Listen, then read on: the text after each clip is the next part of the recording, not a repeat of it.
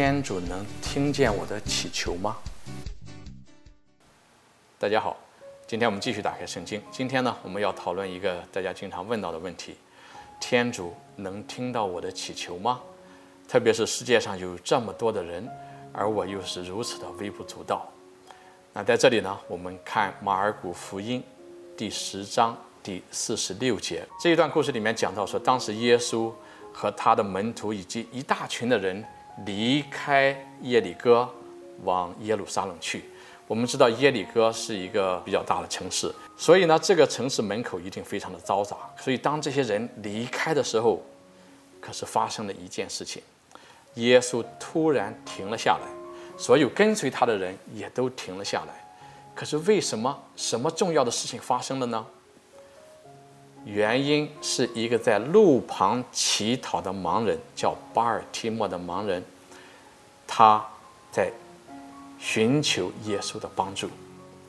那在这个地方，我们要讲到说，我们人如何感知我们周围的世界。有一个心理学家，现在的心理学家叫丹尼尔·西蒙，他做了一些实验，就人如何感知周围的世界。那这个实验非常的有名。那其中有一个录像是这样的。他请六个人啊，三个人穿白球衣，三个人穿黑球衣，然后他们在一个狭小的空间里面传球。传球呢，然后他这个实验的时候，他就要求观察的人在这个看这一段录像的时候，让他们数一下穿白球衣的人一共传球传了多少次。所以呢，当人们在看这个录像的时候，人们就盯着穿白球衣的球员，在看他们传球多少次，在数的时候。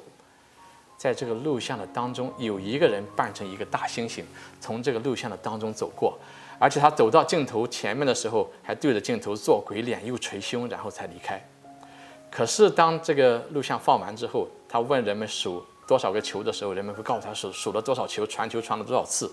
接下来他问，他说：“你们看到有一个大猩猩从这个镜头前面走过吗？”啊，人们会很惊讶。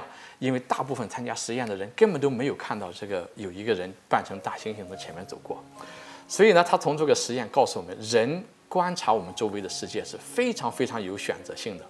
其实我们的听力也是一样，我们非常有选择的听我们想听的东西。比如说，假如说有一个球迷在看电视的时候，这个时候你要是跟他讨论什么事情呢，十有八九他是听不见的。所以呢，从这些实验告诉我们说，我们人。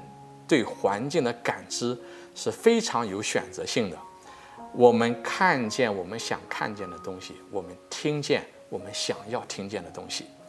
那在这里，我们回到福音，我们看到这个盲人巴尔提莫在路边行乞的一个盲人巴尔提莫，非常的微不足道的一个人。这个时候，假如你是主耶稣，一大群围绕着你在嘈杂的。这个城市门口的时候，同时你又有重要的使命在身，你会听到一个乞讨的盲人所发出的求助吗？但是主耶稣绝对不会错过，他的耳朵对人的灵魂的哭泣有非常高度的注意力，而且他不仅听见了，他停了下来。我们知道圣经告诉我们说，他站住说。叫他过来，叫他过来。所以呢，我们看到，如果主耶稣在一个非常嘈杂的城市门口，在一大群人围绕的情况之下，他都不会错过一个路边盲人乞丐的祈求。当你我在困难中向他祈求的时候，不管世上有多么多的人，也不管你我是多么的微不足道。他一定不会错过。今天我们就讲到这里，下期再会，祝有平安。